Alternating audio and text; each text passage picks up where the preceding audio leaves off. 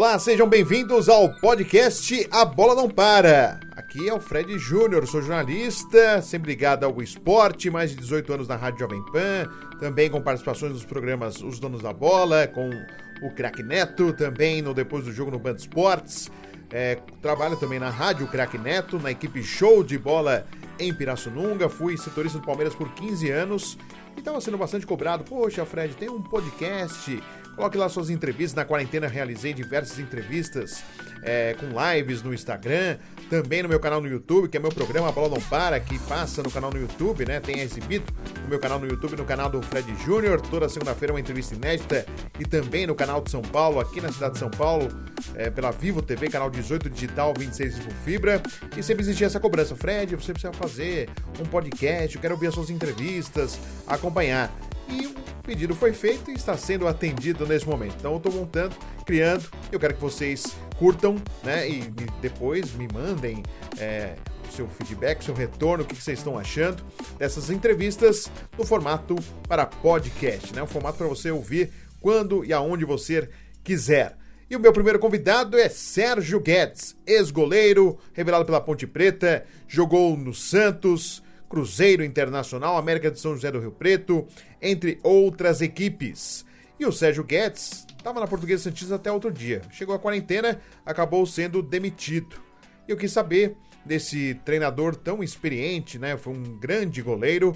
Se é um mal necessário para voltar ao mercado, é necessário ter um empresário. Se ele coloca assim, é um mal necessário, tem que ter empresário para voltar a trabalhar ou fica muito mais difícil sem esse profissional para voltar ao mercado de trabalho? Vamos ouvir Sérgio Guedes aqui no podcast A Bola Não Para. Existem aqueles atletas que eram bons atletas e eles continuam agora e se transformaram em bons empresários.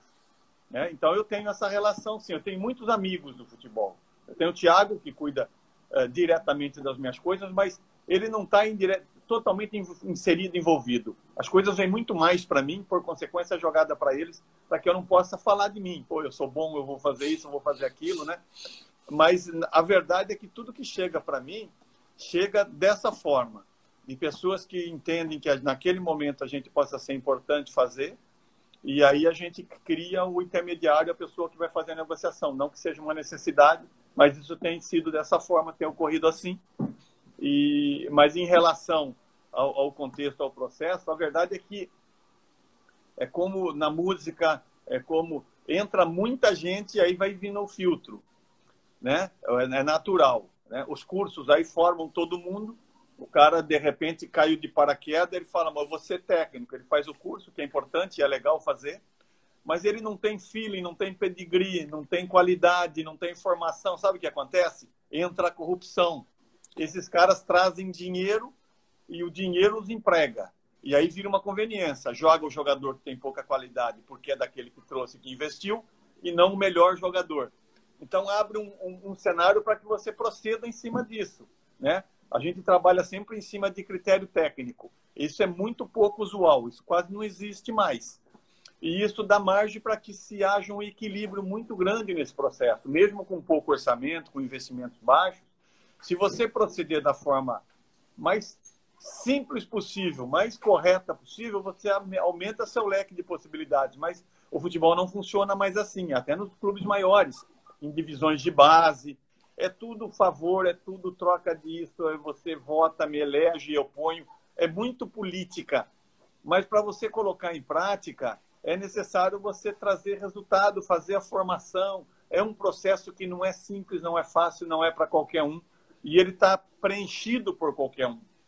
Então, aí você cria dificultador e facilitador. Dificultador para quem tem o recurso e fica refém dessa incompetência, e o daquele que não tem recurso e busca aquele que é independente para fazer as coisas funcionarem bem.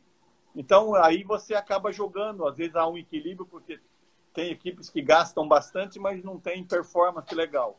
Tem aqueles que gastam pouco, bem controlado, mas as escolhas são boas, né? E aí você consegue ter boas performances, mesmo não tendo uma estrutura suficiente ou necessária para que você conduza, mas sempre com prazo de validade, sabe? Eu vivi na portuguesa há pouco. Poxa, é, é, é quase vender o almoço para comprar janta. E nesse processo, quando as coisas caminham bem, surge o oportunismo. Opa, o time não cai mais, agora vamos negociar, vamos vender jogador. E para fazer isso, o que, que a gente precisa fazer? Bom, para fazer isso, tira quem que tira o Sérgio. O Sérgio não vai ser mais um empecilho. Agora nós fazemos de qualquer forma, coloca qualquer um e aí a gente faz o que a gente acha. Abre aspas. Não vai se, não vai funcionar dessa forma, porque vai precisar do Sérgio no caminho. Ou seja, alguém vai ligar para o Sérgio, Sérgio, jogador que está aí com você joga. É que na maioria das vezes a gente ajuda muito, porque são jogadores dos quais vieram na parceria mesmo, na confiança, até pelos seus representantes, de que o Sérgio é justo e de que o Sérgio vai fazer o critério técnico funcionar. E isso traz benefício para todo mundo, né? O que sempre tem ocorrido aqui nesses, nessas últimas três temporadas que passei aqui, uh, com excessos, com, com, com suporte econômico legal, com receita. Então, ou seja, a minha herança na portuguesa é orçamento triplicado, é jogadores com visibilidade no mercado, mas agora sem o Sérgio, depende do procedimento a seguir, eu acho que a tendência é ir para o abismo de novo. Por quê? Porque as pessoas acham que sabem fazer e não sabem fazer. Ou, traz, né? ou traga alguém aí que continue fazendo a coisa acontecer. Que na maioria das vezes não é possível, porque para se fazer a coisa obscura, é, tem que se trazer alguém que se porte a isso, que se preze a isso. Normalmente você desqualifica, você traz a pessoa que também tem o mesmo propósito, o mesmo desejo. Então é perigoso, é um conflito mas de qualquer forma está meio estabelecido, tá? É regra, com algumas exceções, né? Alguns, algumas pessoas sérias que, que ainda existem no futebol e daí dessa forma, quando as coisas se encaixam bem, você vai atingindo gradativamente seus objetivos principais. Verdade. O Eduardo Afonso aqui da ESPN entrou aqui, um abraço ao Eduardo Afonso. O Fabiano Garuti escreveu aqui, ó. Meu primeiro jogo que eu fui no estádio de futebol foi América de São José do Rio Preto contra Ponte Preta em 99. Paulistão da A2. Sérgio, nosso goleiro. Você vê, é, é, o pessoal. É, que legal, hein, Sérgio? Ó, né? é que legal. E foi o maior time que eu joguei na minha vida. Esse time legal. do América de Rio Preto de 99 foi o maior time que eu joguei na minha vida. A gente sabia que ia vencer. A gente entrava para o campo certo de que as coisas iam acontecer. E aí eu abro um adendo, o Cilinho, né? Sim. Cilinho. Esse era diferente. Esse era especial. E esse sabia escolher as pessoas e delegar tinha um comando firme, muito conhecimento, muita experiência, e os parceiros abnegados que faziam a coisa funcionar. Esse time do América aí, poxa vida, nunca mais me esqueço. Foi o maior time que eu joguei. A gente, Pô, que legal. A gente venceu, a gente ficou 31 jogos sem, sem derrota. Acho que o, esse, o, o antigo troféu Gazeta Esportiva de Invencibilidade está em Rio Preto. Espero que estejam cuidando dele, porque está lá. que lá, infelizmente, Benedito José Teixeira, o estádio, infelizmente, né, a situação como está, o América ficou, infelizmente a gente lamenta muito. E, e, e, aliás, 99, Sérgio, foi quando eu iniciei minha carreira e a gente acompanhava, era uma rádio que eu e o Veraldo Marques, hoje está no Sport TV, narrador, a gente acompanhava o Palestra São Bernardo, São Bernardo e o São Caetano, que enfrentavam exatamente o seu time aí para um acesso é, no futebol paulista. É... Você lembra desses duelos aí, né? Esse, esse, esse duelo era muito forte porque o São Caetano era o São Caetano, da, a, talvez o melhor momento do São Caetano, mas o São Caetano nunca nos venceu. Sim. Por isso que eu estou dizendo que foi o maior time que eu tenha jogado, que a gente conseguia vencer, a gente goleou o São Caetano no jogo do acesso, e o São Caetano era muito forte. Mas a gente tinha um time do América de muito cascudo, né? Sininho montou um time que não era muito peculiar dele, montou um time de idade elevada e com alguns garotos. Esses garotos hoje já são alguns diretores de clubes, aí o Fumagalli, esses caras eram os meninos do time. Mas tinha Zambiase, tinha Roberto Carlos, tinha Luiz Fernando, tinha muita gente. Na verdade, aquele time todo jogou Série A de brasileiro. Então era um time muito bom, muito identificado. Todo mundo queria assim, pô, vamos contar uma história muito similar a essa, aquilo que o, Chicago, que o, que o, que o Jordan fez ao Chicago, Chicago Bulls fez agora uma série muito bacana, Sim. né? Repercutiu muito, você vê como como é o grande líder, como tem problema nesse processo. Né? Não é fácil.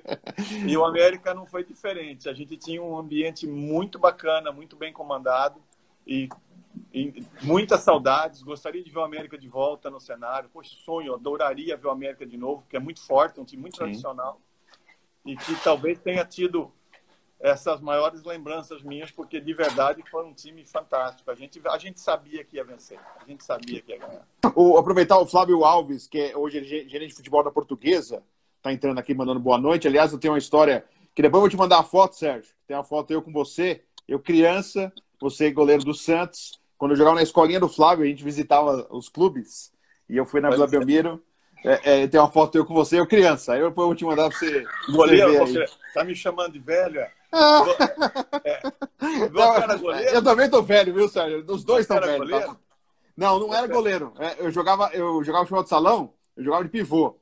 Mas eu, eu era Santista, Sérgio. Então, você ah. imagina que eu, o, o Santista da década de 80, né? Eu nasci em 78. O cara eu era, é... eu era, peraí, eu era? Não, não, eu sou Santista, sou Santista tá ainda. O Sérgio é esperto, o Sérgio é esperto. Ô, Sérgio, o, o, o Santista da década de 80, esse cara é Santista mesmo. Esse cara, o que não mudou de time, sabe? Viu os, as, os amiguinhos comemorar os outros, os outros times, é. eu não, continuei Santista. E quando eu fui, eu tô até com a camisa do Santos. Eu tirei a foto até, depois eu vou te mandar.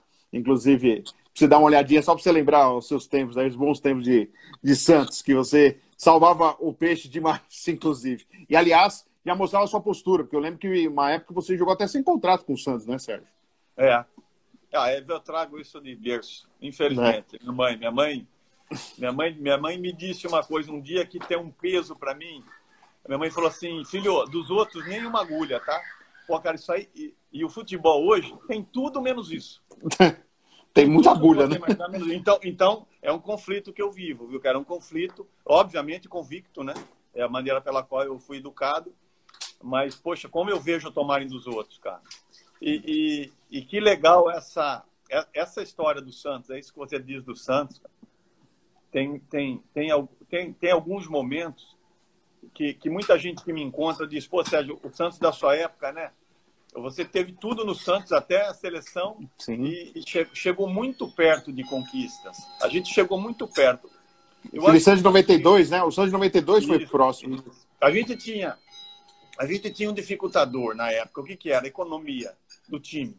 Então, quando a gente chegava nos momentos importantes, os nossos jogos eram todos Morumbi e Pacaembu. E a gente brigava muito com a direção para que a gente jogasse na em Vila Belmiro. Porque a gente não perdia em casa. O Santos perdia menos na Vila na minha época do que hoje. Então a gente tinha um trunfo muito grande que era o fator campo. Ninguém nos batia lá. E um time muito apaixonado por, pelo clube né? Jogadores que gostavam demais de jogar do Santos, cara.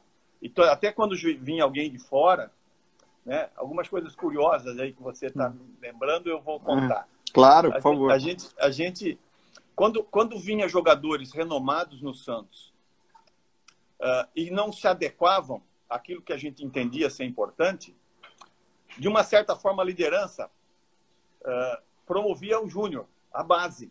A gente trazia a garotada de baixo e, e, e, o Santos sempre teve treinadores formados aqui. Então Sim. a gente dava muito respaldo para os meninos aí, Axel, Sérgio Manuel, né? O Sérgio Sampaio, muito... né? Isso, o Sampaio já estava se estabelecendo, já. mas era mais jovem. Sim. A gente queria trazer esses meninos por quê? Porque eles iam a morrer com a gente.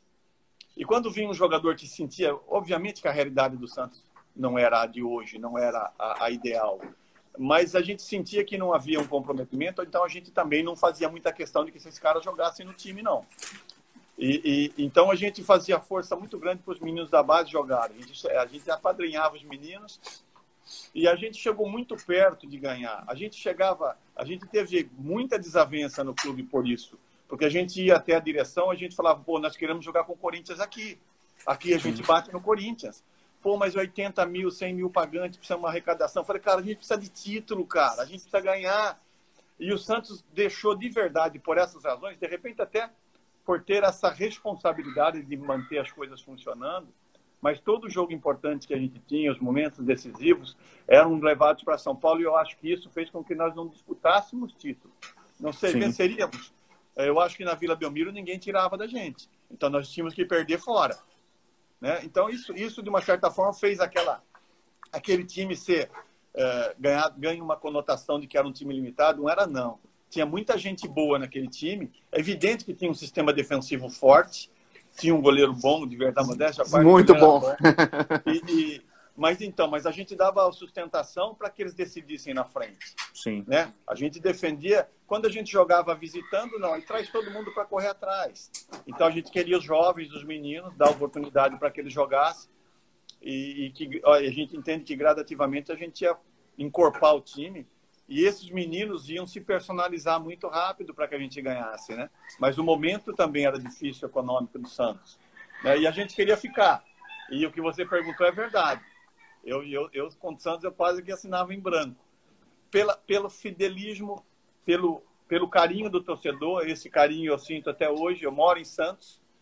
E, e a lembrança de muita gente é assim: pô, me dá três goleiros da história do Santos, quase sempre tem o do Sérgio. Tá, é. conquistas.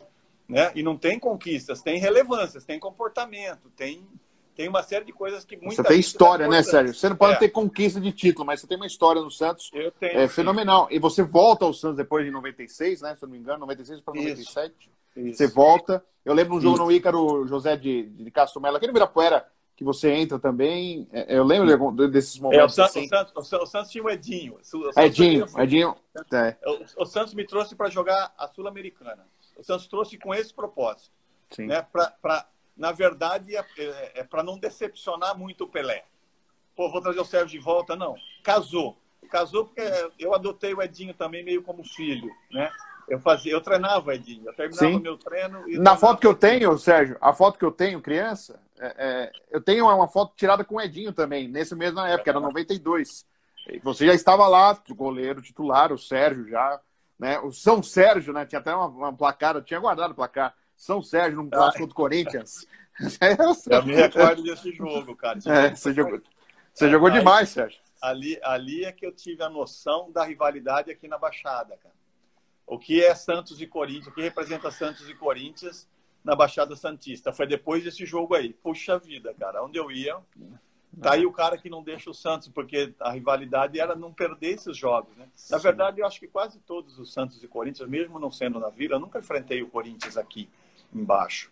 Uh, eu, eu, pouco, a maioria dos jogos. pegou o São Paulo só, acho que nem Palmeiras o também São não. né, o Palmeiras uma ou duas vezes, o São Paulo, o Tele reclamava muito de vir aqui porque perdia, né?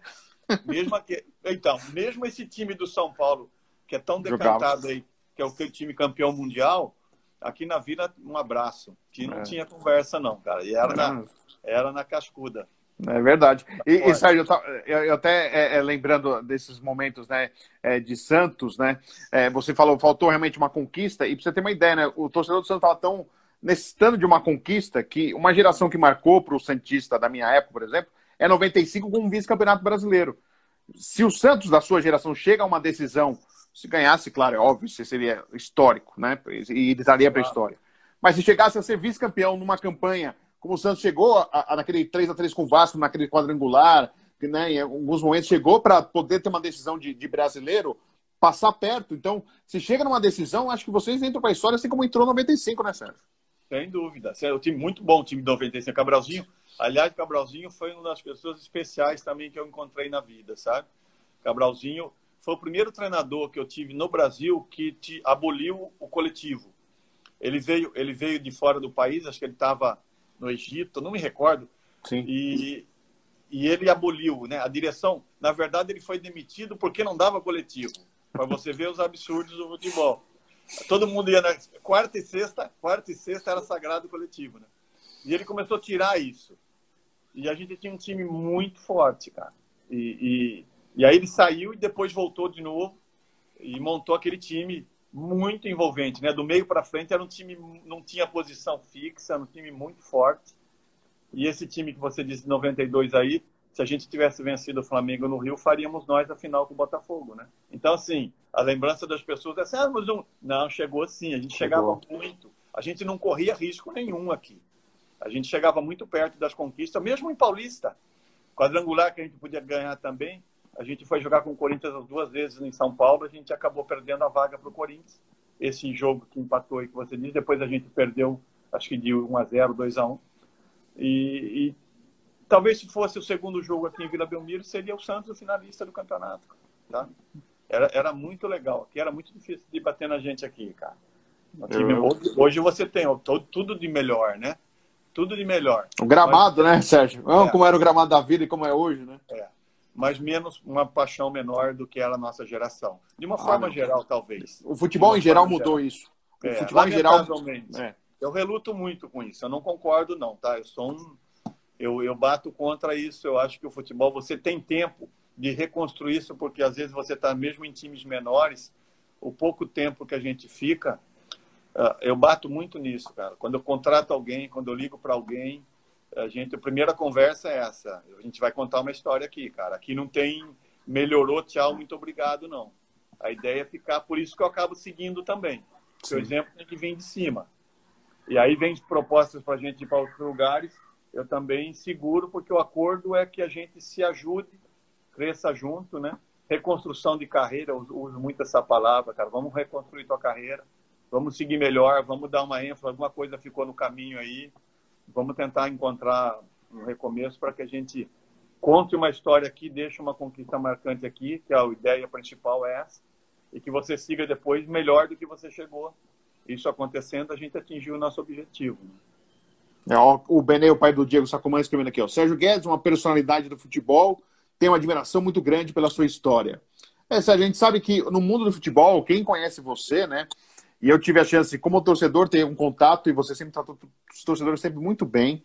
Isso eu tenho essa, é, essa lembrança, é, criança e mais para frente depois. É, 96, como você tem, que eu lembro de você jogando lá no Ibirapuera. É, é, o contato que eu tive com você, né, Santista tal, depois como jornalista, né, já na Jovem Pan, é, em 2003, você lembra, a, quando o Santos jogou a final contra o Boca no Morumbi, eu fui para Santos, a Jovem Pan fez das seis da manhã até, eu fiquei na vila lá à noite, fiz o jogo, e eu tinha que entrevistar as personalidades ligadas ao Santos, eu te liguei e tal, a gente combinou, e você me encontrou lá perto da praia, lá, a gente ficou, você entrou ao vivo no Jornal dos Esportes é. e tal. E, então, assim, são várias situações a sua conduta, né, e a forma como você trata, né, as pessoas, a forma como você trata o seu trabalho, é uma, é, é, tão raro hoje, infelizmente, tão difícil de falar isso, que é tão raro, e infelizmente é isso, é tão raro a gente ver isso, é no meio do futebol, que deveriam se dar mais valor a, a, a caras como você no futebol. E eu acho que o valor não é dado assim. E se em algum momento, Sérgio, você pensa, poxa, é, é, é eu, eu sou correto, eu sou honesto, e às vezes as coisas não são justas com você. Você pensa isso, Sérgio, você, você não pensa nesse. Não, prefiro ser dessa maneira, mas é, eu pago esse preço por ser um cara. O, o, certo, né? Porque você está sendo certo, né? Você não está sendo nem mais nem menos, você está sendo correto, uma personalidade importante do futebol. É. Pois é, é, cai naquilo que eu te disse. Quando a minha mãe me disse que dos outros nem uma agulha, aí eu já me defini, eu já fiz a minha escolha. E aí não muda mais, não tem como. É, eu, eu, eu tenho plena certeza disso. Eu tenho tanta convicção disso que, que capacidade no futebol é irrelevante e, e é verdade. Não é, não estou querendo aqui convencer ninguém a pensar diferente não, mas tem muita gente. Eu acho até e eu acompanho muita gente falando. Eu gosto de assistir muito, eu gosto de ouvir muita gente, né? Porque você sempre tira alguma coisa bacana. Sim. Mas a maioria das pessoas que começam a dizer elas dizem o que elas não são. Então eu mudo de canal. Eu gosto de ouvir, ó, o cara é isso, ele tem um monte de defeito, então ele diga que ele tem esses defeitos. Não, ele não tem um defeito para conversar com você.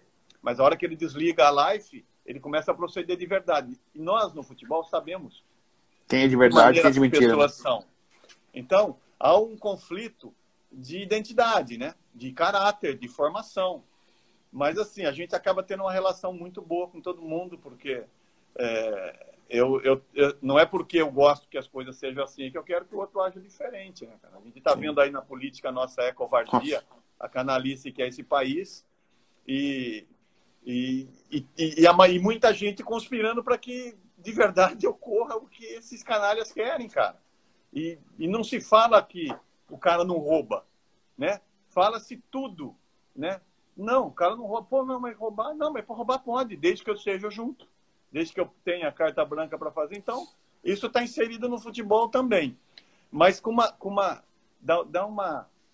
Eu acho que existe uma vantagem muito boa para proceder diferente de fazer as coisas certas. Primeiro, assim, é acreditar na capacidade. Né? Eu acredito muito nas pessoas que eu trago comigo, muito. Né? Você idealiza alguma coisa, quem vai construir isso são os personagens que a gente vai trazer. A gente simplesmente conduz e mostra o caminho. E, e quando as coisas começam a caminhar bem, aí você começa a ser lembrado e notado. Aí alguém liga e fala: pô, o cara tá no fundo, a forca tá no pescoço. Ah, vai lá, liga pro Sérgio. Não vai ligar pro Sérgio, o Sérgio não vai sair. O Sérgio vai terminar o compromisso. Hoje, hoje eu estou em casa, é, mas o fute... aí entra num outro detalhe. Você vai montar um time assim. É, não é bom trazer o Sérgio agora, porque o Sérgio não vai aceitar qualquer negócio, qualquer negociata. Ó, vai trazer o Caio porque aquele cara paga, porque o pai paga, porque o padrinho paga, e isso é muito comum até em alguns clubes, em divisão de base principalmente. É, mas quando alguém vai montar um time, me liga e fala: Sérgio, o time é esse aí, monta o time, pode montar o time que você quiser. Eu olho o time, eu acho que esse time é legal e eu consigo melhorar esse time. Se eu achar que não, não. Se é um time que a gente sabe que vai chegar a lugar nenhum, não adianta fazer. E aí a gente ajuda na indicação. Na verdade, eu não monto nada, tá? Todo, toda vez que a gente vai fazer um trabalho, a gente senta com os profissionais envolvidos, porque existe o gerente, existe tudo. Ó, eu quero atacantes agressivos, eu quero jogador com confiança. Quais são? Ah, eu tenho esse nome para indicar. Ah, mas o Sérgio, aquele lá não joga, aquele lá joga, pode trazer. Então não tem muito assim, qual é a vantagem que eu vou ter? Eu quero ganhar jogo, e para ganhar jogo você precisa trazer um jogador ambicioso, de personalidade, de preferência. Eu gosto, prefiro esse. Eu não gosto de jogador obediente demais. Eu gosto de jogador que pergunte por que, que ele quer que eu que faça isso.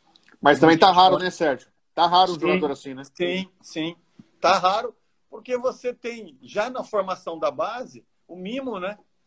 O cara vem embaixo, Poxa, eu vejo, tem muita coisa equivocada, Fred, no nosso futebol, tem. no Brasil especificamente, e pela educação, né? Já começa aí.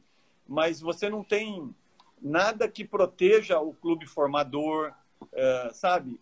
Pô, o, o, você está no interior de São Paulo, vem alguém e fala, eu tenho um time para jogar, é, ele quer um milhão de dólares, se você não pagar, ele vai embora. É, então, contrato não prende ninguém. O grande clube faz um contrato com um jogador de quatro anos, de três anos ele fala, eu quero ir embora. Mas se você quiser tirar, não. Aí você paga multa. Então o clube não tem muita proteção, né? Em relação à formação. Por quê? Porque só existe oportunismo. Só existe o vem para mim. Se vier para mim, tá tudo certo. Se for contra, não. Agora eu não quero que seja. Não, vamos, então se construa alguma coisa que proteja o contexto do futebol e que dê possibilidades do, do, do, do jogador se realizar, porque ele, né? A gente sabe que eu fui um privilegiado, que eu joguei muito tempo mas a maioria tem aí o auge de 8, 10 anos. E, e quem joga num grande clube, ele tem toda a condição de se realizar em um, dois contratos, mas tem aquele que galga coisas menores e às vezes surge uma ocasião que ele precisa sair e aí também não sou contra isso não. Às vezes surge aí, às vezes tem alguém num clube aqui comigo, o Sérgio surgiu, quantas vezes isso não ocorreu? Uh, Sérgio, eu tenho uma proposta não, você vai ganhar mil reais a mais? Não, você vai ficar aqui. Eu trouxe você aqui para você ganhar cem mil a mais. O mil a mais fica aqui. Aí chega uma hora, Sérgio, agora surgiu um negócio para ganhar. Então, boa sorte, felicidade, vai com Deus. Eu acho que agora não me cabe mais proibir você de se realizar. Mas quando a gente traz alguém junto, é justamente para a gente construir uma história bacana, contar alguma coisa legal, como a gente fez na Santista. Eu tenho histórias muito bacanas da Santista, de, de até de esgotar ingresso que é uma coisa aí, surreal. Se você me perguntar, você vai trabalhar na Santista e vai ter um dia que não vai ter ingresso. Não, aí também calma. Mas isso aconteceu no nosso jogo de acesso contra o Barretos, 2018, esgotou o ingresso. Série 3. Então, isso eu nunca imaginei na minha vida que pudesse acontecer na Portugal. A portuguesa nem na primeira divisão aconteceu isso. E aí foi uma coisa bacana, virou filme, aliás, exuberante, que é se alguém gosta de, nesse momento em casa, gosta assistir. de assistir, assista esse acesso da portuguesa tem muita história bacana. Tem muita comoção, tem muita comoção, porque a gente carregou pedra de verdade, trabalhava no asfalto, fazia coisas que os caras que tinham orçamento, meu Deus do céu, se eles soubessem disso. E aí a gente tem coisas para contar bacana. E esse foi um filme que o antigo presidente fez e ficou muito legal. Eu recomendo para quem gosta de, ainda mais quem está em divisão menor aí, pode pegar porque dificuldades maiores do que aquelas pouca gente enfrentou e, e, e a gente conseguiu. Com certeza. E, ó, Sérgio, o Lúcio, que foi lateral esquerdo do São Paulo, do Palmeiras, do Grêmio, São poucos treinadores que não ficam reféns de diretorias. Esse é um grande profissional. Não trabalhei com ele, mas grandes amigos falam super bem. Tá aí um registro. É isso que eu é falo. Bom, o, meio, o ambiente, o meio do futebol fala isso, Sérgio.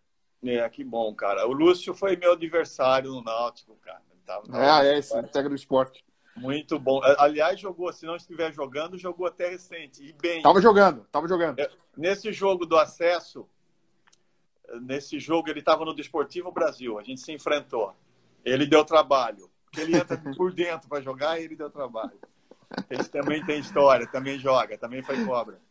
É, Sérgio, você que foi um goleiro espetacular. Aliás, o jogo, da, a, a, final, eu até citei no início, né, que eu tenho guardado comigo, né? Eu era, era fã, quem era, você diz, a época era fã do Sérgio e do Paulinho McLaren ou de mais alguém ali. Era assim, né? Essas referências, né? O Guga depois também foi artilheiro. Essas referências, era você lá atrás e Guga e Paulinho fazendo gol, o Almir também. Esse pessoal dessa época também. O Edu Marangon, que depois eu conheci também é, trabalhando, também é outro cara que eu gostava. Já um dona técnico. Armênia, dona Armênia, fala Dona Armênia,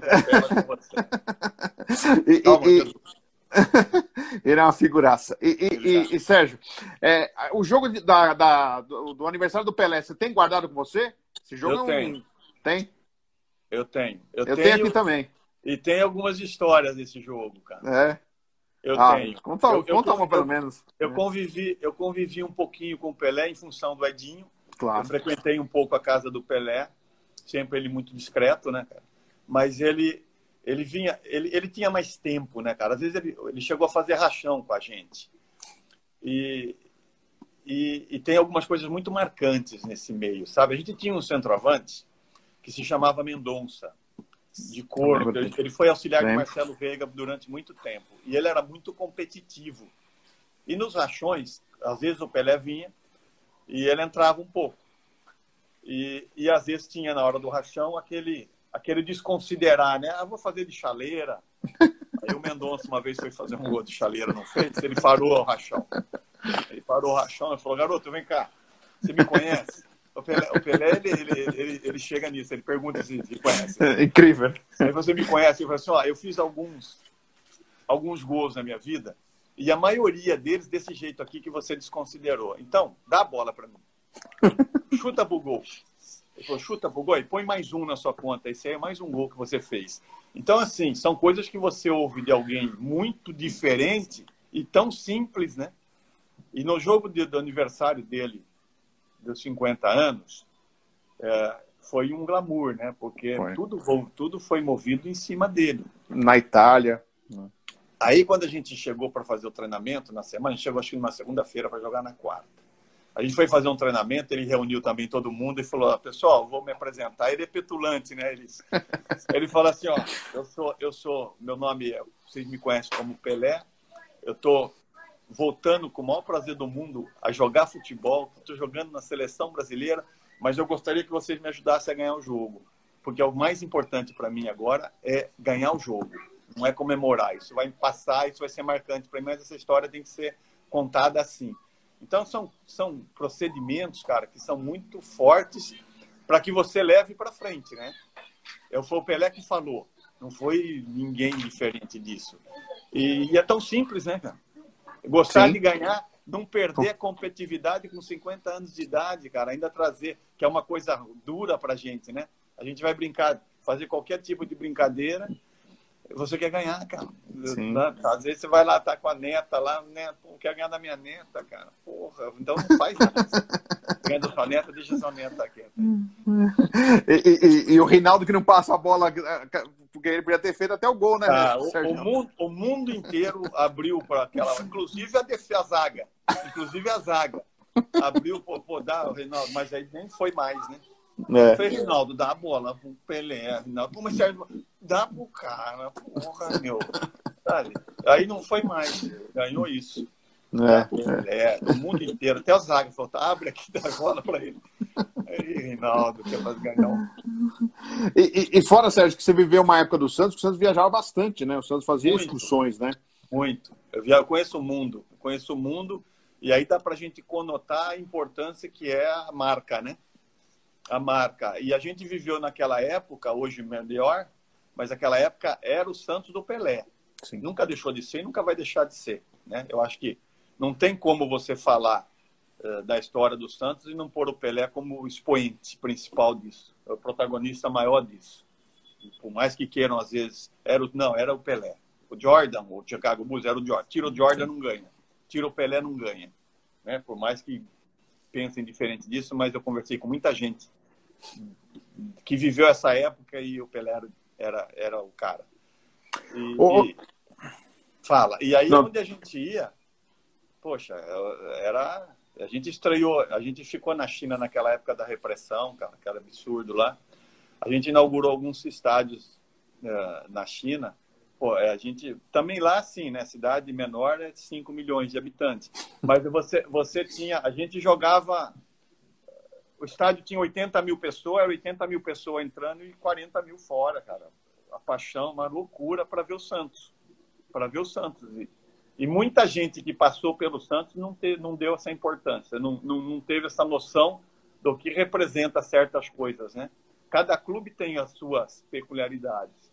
Especificamente o Santos tem uma história contada por muita gente e por gerações, né? De, de, de, de, de daquilo que foi construído, daquilo que se fez, aonde não se tinha uma mídia. Imagina aquele time do Santos hoje. Nossa. Né? Impressionante. Pelé seria muito maior ouvi, do que já é, né? O que, já, o que eu já ouvi dessas pessoas, desses jogadores, ex-jogadores, converso com alguns deles, sou curioso, e, e, eles me contam certos procedimentos, certas situações, que é muito diferente do que às vezes se lê aí, né? Porque às vezes eles escondem alguma coisa, né? Não é para contar isso. Né? Ganhou porque não, ganhou, mas teve problema, Sérgio. Ganhou, mas aconteceu isso e a gente teve que gerir, né? Eu até digo isso às pessoas que trabalham comigo, é comum. Ó, ganhe e conte a história que você quiser, que é tudo verdade, né? E quando você não ganha, parece que ninguém serve, tudo é ruim, não é também assim, né? Com, com, certeza. Ó, o, o, José Salles aqui, 2020, ó, o Sérgio do tempo que eu colecionava figurinha do Brasileirão, lembro que demorou para achar uma dele. Era carimbada. É, craque do Brasileirão. Tinha lá, craque do Brasileirão, é, esse mês que é. Eu tinha também, é. Sérgio. Eu tenho alguns desses álbuns aí, eu ganhei alguns. E ah, alguns que... eu colecionei, tá? Ah, é? Hoje, hoje, chegou um tempo que eles nos davam, né? Sim. Mas teve a época que não, que você tinha que colecionar. Eu, enquanto eu não enchi o álbum, eu não parava também. Ah, Tem algumas legal. coisas em casa. Você assiste você jogando, Sérgio? Você não assiste mais? Não. Às vezes, não. quando tem alguns amigos ligam e falam, pô, tá passando um jogo seu aí. Eu, eu, tenho, eu tenho um DVD meu que se eu te mostrar, você vai me contratar, cara. Tenho certeza. Oh. Pô, eu vou guardar de recordação. Ah, pô. Tem, uma... tem... tem... eu tenho umas defesas aí que eu, eu tem hora que eu pô. vejo e falo, caraca, meu, eu, era, eu pegava umas bolas mesmo. e pegava muito, Sérgio. Era sensacional, porque ainda, é que eu volto a falar de novo. Eu, da década de 80 era Rodolfo Rodrigues, depois do Rodolfo Rodrigues veio você. Então, assim, imagina pro Santista Aí teve a sorte de ter dois excelentes goleiros, né? Do Rodolfo é, foi para você. Me encontro às vezes com o Rodolfo, cara. O cara é sensacional. Muito bacana. E ele com fala, certeza. ele conta, Rodolfo, Rodolfo tem uma do Rodolfo para contar também. É. Aí Rodolfo, eu, eu, eu falei, porra, uh, eu falei, companheiro, você era muito muito mal, cara. Você queria morder todo mundo. Ele falou, Sérgio, eu vou te contar uma coisa. Por que, que isso aconteceu? Olha só. Ele falou, para mim. A gente jogou, eu estava na Ponte Preta na época. A gente ficava no Murumbi, entrava, saía, né? Era, era uma fase gostosa de bola. Sim. Tudo muito profissional e tudo amador ao mesmo tempo. É. Aí o, o, ele me falou que quando ele veio para cá, ele foi rotulado. Ele falou, pô, quando eu cheguei aqui, a primeira coisa que me contava é assim, pô, Rodolfo é mal, é mal, é bravo, ele bate. E ele falou, sabe de uma coisa, cara? eu vou aproveitar isso e vou usar isso do meu lado, cara. Vão ter, você tem medo de mim? Então eu vou usar. Mas ele falou que não era assim, era a natureza claro. dele. E ele, ele falou: ah, eu passei a usar, adotei isso, adotei isso e isso me ajudou porque a hora que eu punho o pé o cara saía fora, né? É. E, e, a gente se encontra em alguns eventos aí, às vezes, que fazem algumas homenagens a alguns atletas. Ele, ele, ele costuma estar, ele gosta muito de estar no Brasil. Ele se isola, ele é, mal, ele é mais querido aqui do que lá, na verdade. Verdade. E que ele foi campeão nacional, né? E foi campeão pois pela seleção é. uruguaia, mas aquele é. Né? O goleiro hoje, o pessoal tá querendo falar que o goleiro tem que, tem que ser bom com os pés, não bom com as mãos. Eu era do tempo que o goleiro tinha que ser bom com as mãos, né? Hoje o pessoal tá enaltecendo muito o goleiro bom com os pés. Como que você vê isso aí, essa mudança na avaliação? Claro, ah, eu... é importante o goleiro participar mais do jogo, mas e essa avaliação que hoje o goleiro tem que ser bom com os pés, Sérgio? É, é, eu acho que é uma evolução, né? Uma evolução importante. É, é evidente que ainda continua sendo o goleiro com as mãos mais eficiente, mais importante, mas necessariamente o contexto tático do futebol hoje colocou, né? Existe alguns clubes, né? Van algumas coisas lá para trás que o goleiro iniciava as jogadas, né? Saía dele é, eu tive um momento na Santo André com o Neneca, ninguém respeitava o Santo André. Eu falei, porra, cara, vamos começar com o Neneca. E saía do Neneca, os caras davam um abafa no Neneca, a gente conseguia sair rápido na marcação das linhas adiantadas, assim. E, e a gente conseguia êxito, a gente conseguiu fazer um campeonato legal. Uh, eu acho que o goleiro ganhou essa importância, assim.